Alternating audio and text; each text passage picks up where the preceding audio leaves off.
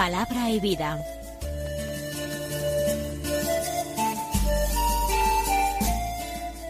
Con el padre Manuel Horta, desde Sevilla.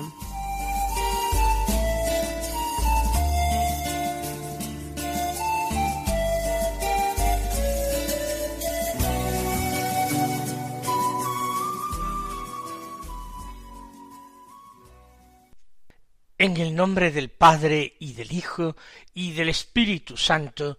Amén. Alabados sean Jesús y María. Muy buenos días, queridos amigos, oyentes de Radio María y seguidores del programa Palabra y Vida. Hoy es el domingo decimosexto del tiempo ordinario. Es la Pascua de la semana, es el día del Señor un domingo que estamos en pleno mes de julio, es 17 de julio. Vamos a escuchar la palabra de Dios. Si estamos de vacaciones, desde nuestras vacaciones, con la tranquilidad de saber que tenemos mucho tiempo libre por delante y que debemos administrarlo bien y organizarnos y ordenar un poco nuestro día si estamos trabajando con el deseo de realizar bien nuestro trabajo por amor de Dios y ofrecer este trabajo bien realizado al Señor como sacrificio espiritual para alabanza de su gloria. Vamos entonces a escuchar en primer lugar el Evangelio. En este ciclo C, recuerden ustedes, estamos escuchando el Evangelio de San Lucas. Del capítulo diez, los versículos treinta y ocho al cuarenta y dos, que dicen así. En aquel tiempo entró Jesús en una aldea, y una mujer llamada Marta lo recibió en su casa. Esta tenía una hermana llamada María, que estaba sentada junto a los pies del Señor, escuchaba su palabra. Marta, en cambio, andaba muy afanada con los muchos servicios, hasta que acercándose dijo Señor, ¿no te importa que mi hermana me haya dejado sola para servir? Dile que me eche una mano. Respondiendo le dijo el Señor Marta, Marta, andas inquieta y preocupada con muchas cosas. Sólo una es necesaria. María pues ha escogido la parte mejor, y no le será quitada. Sabemos ya inmediatamente por los personajes que aparecen en este texto que nuestro Señor se encontraba en Betania, un pequeño pueblo muy cercano a Jerusalén. Para llegar hasta él bastaba con saliendo de Jerusalén, atravesar el torrente Cedrón y subir al monte de los olivos, bajando por otra de sus laderas y siguiendo un suave y fácil camino hasta Betania. Allí quedaba Jesús como huésped de esta familia con mucha frecuencia cuando visitaba Jerusalén. Le dice, dice San Lucas que Jesús entró en una aldea. Ya sabemos que esta aldea es este pequeño pueblo de Betania. Dice que una mujer llamada Marta lo recibió en su casa. Llama la atención el protagonismo que tiene Marta en la familia. Y en todos los demás textos, tanto del Evangelio de San Lucas San Juan, en que aparecen los miembros de esta familia, los tres hermanos de Betania, ella siempre aparece, Marta, tomando la iniciativa, citada en primer lugar. Se ve que es la que lleva la casa. Parece probable que los tres hermanos fueran solteros y que viven juntos después de la muerte de sus padres que no se mencionan nunca. ¿Por qué están solteros?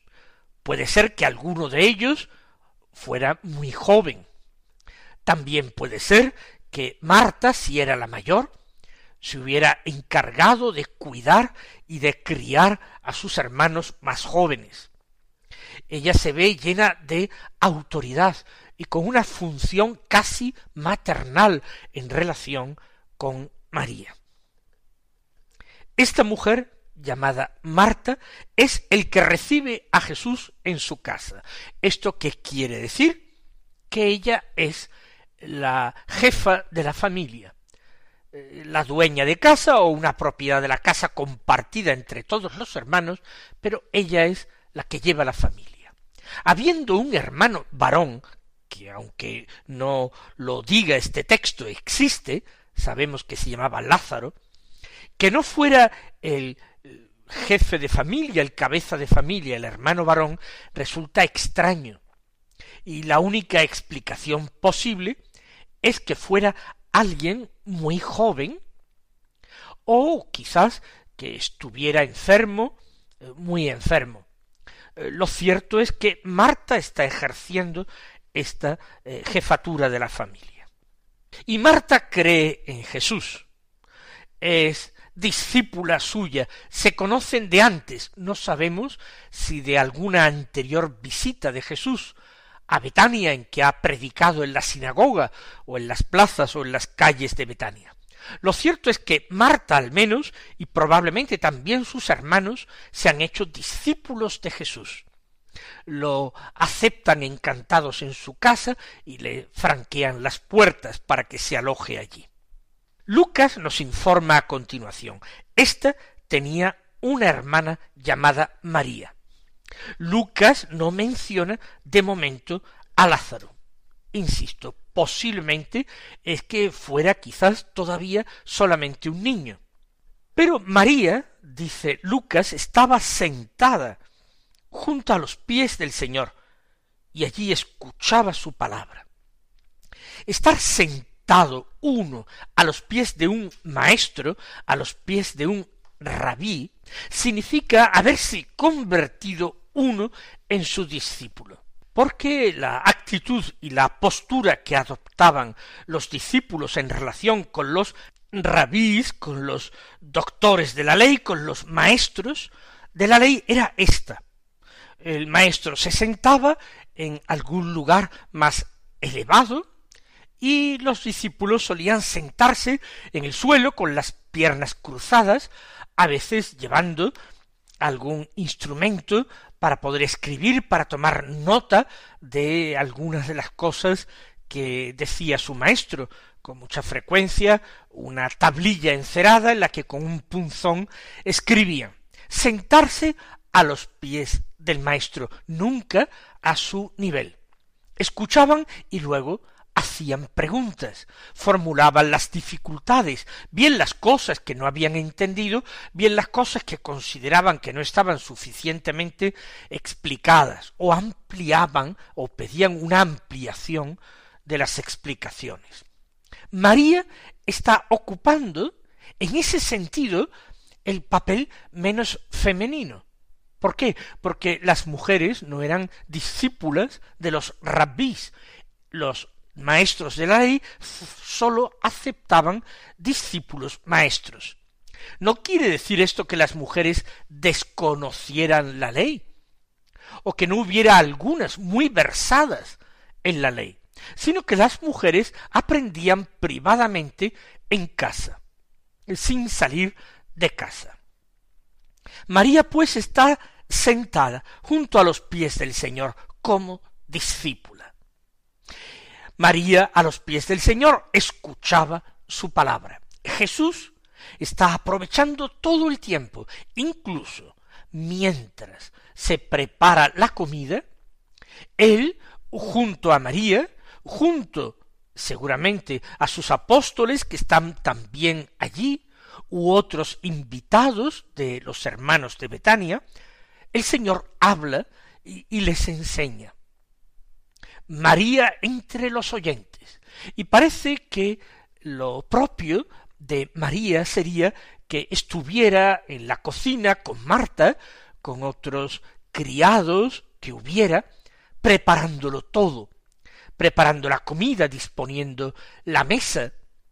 Sin embargo, María parece que se desentiende de estas tareas femeninas propias de la mujer de aquella época para sentarse como discípula a los pies de Jesús.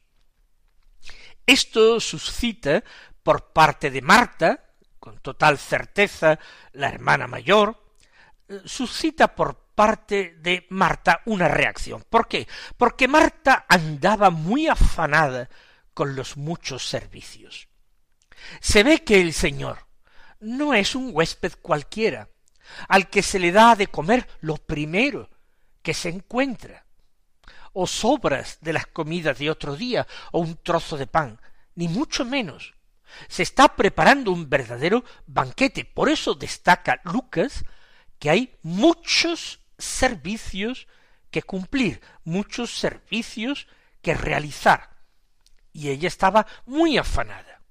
Hay muchas cosas que preparar y quizás, muy probablemente incluso, el Señor se ha presentado sin avisar y además acompañado por sus apóstoles.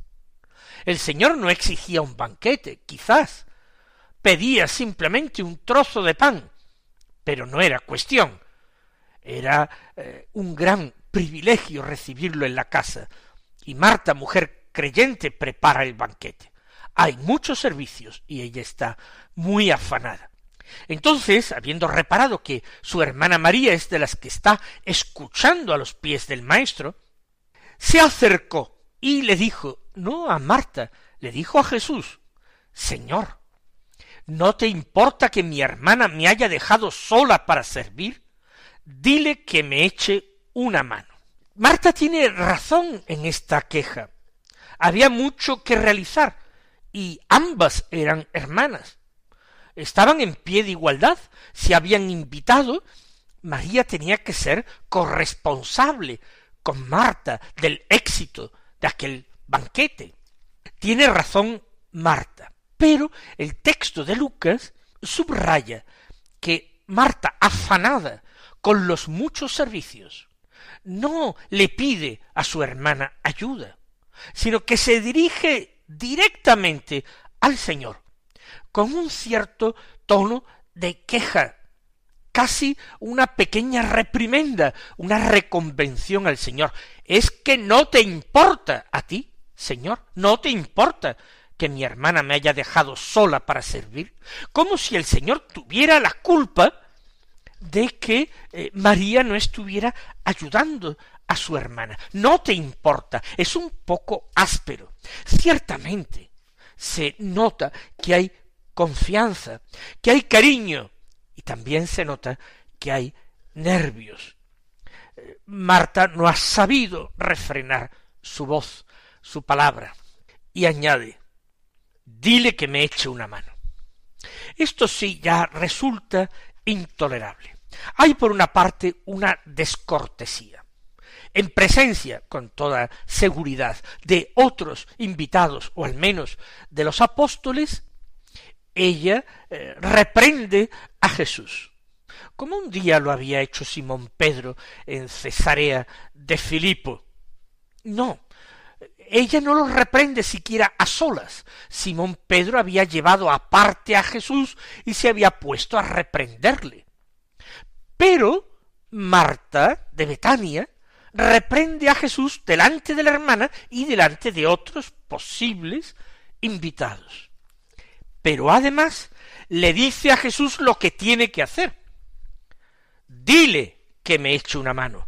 De una manera imperativa, le manda a Jesús, como si Jesús no se diera cuenta de la situación, como Jesús, entregado a la enseñanza, tuviera que callar su boca porque aquella mujer le reprendiera.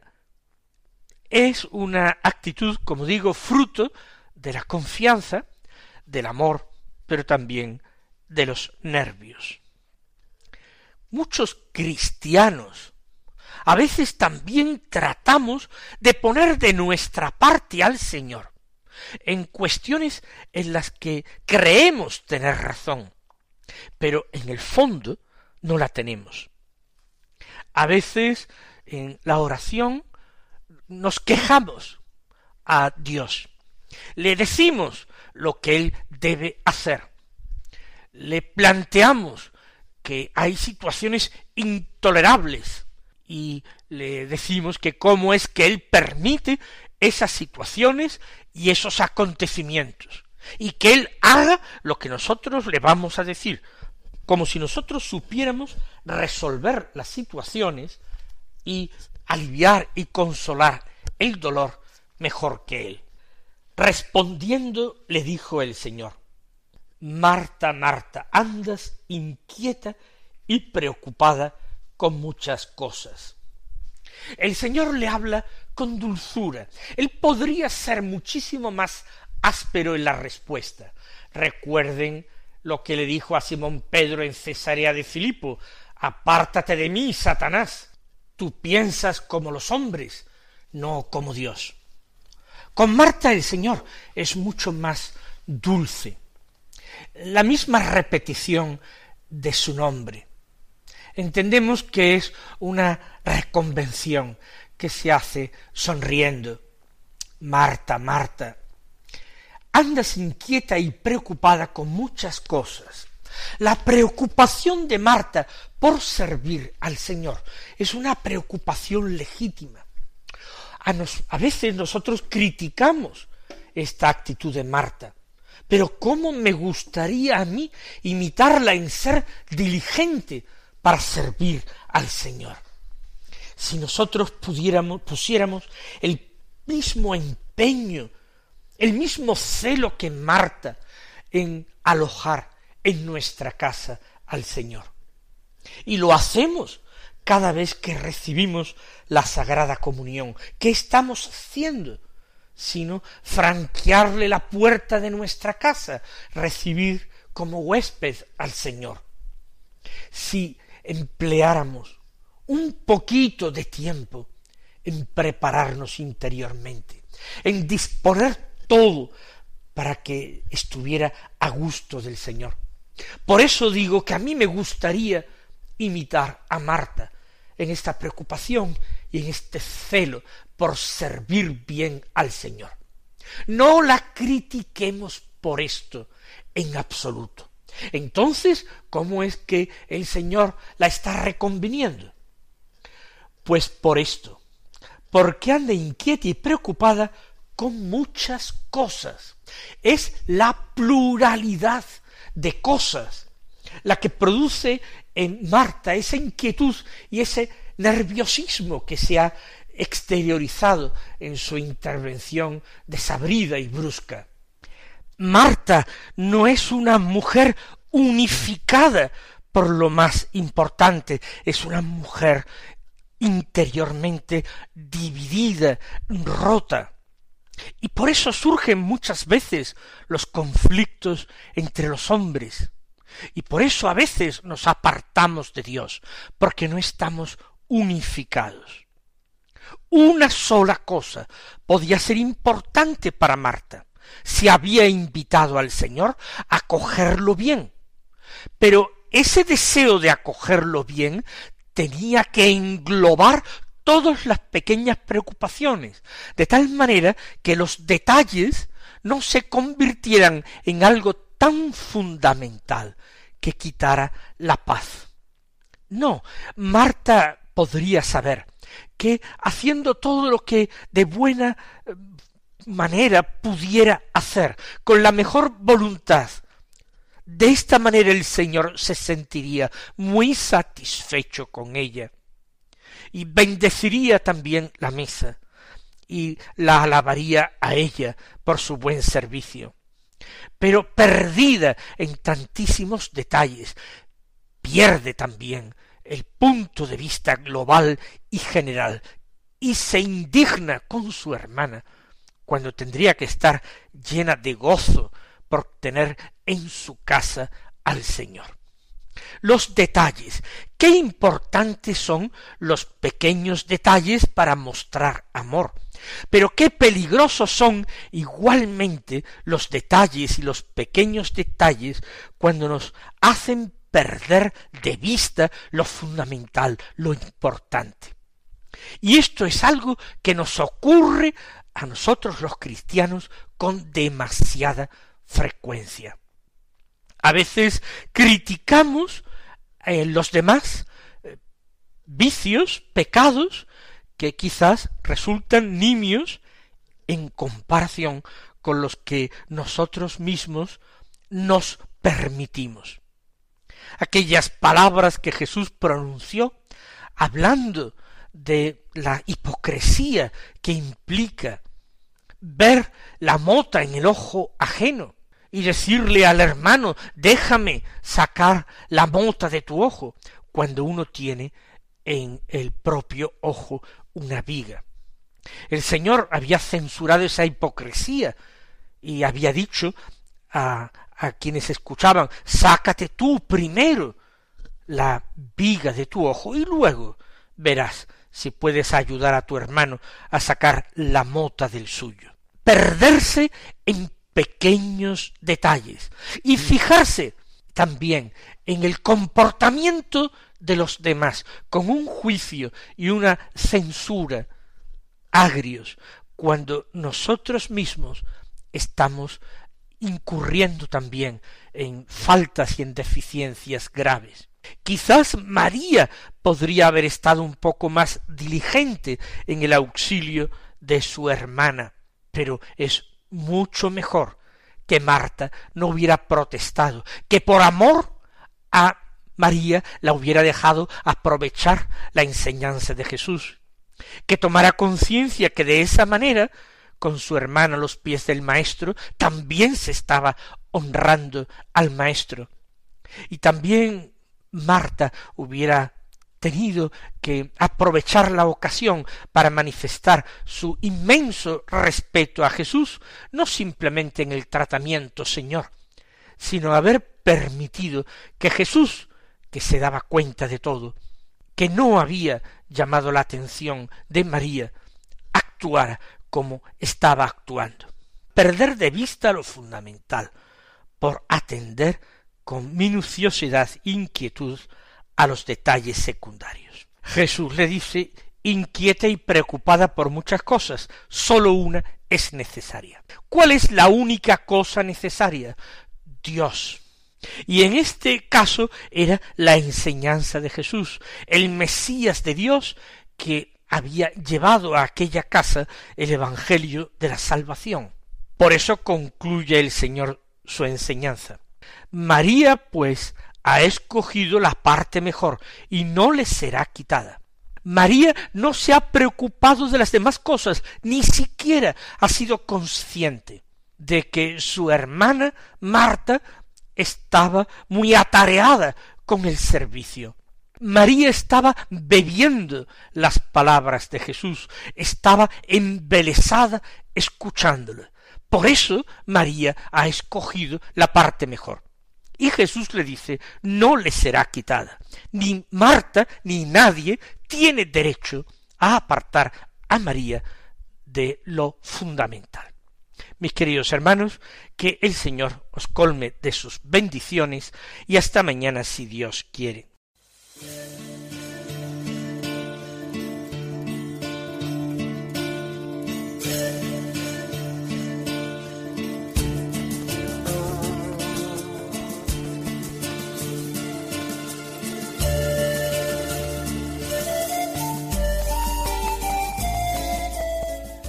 Concluye Palabra y Vida, un programa dirigido desde Sevilla por el Padre Manuel Horta.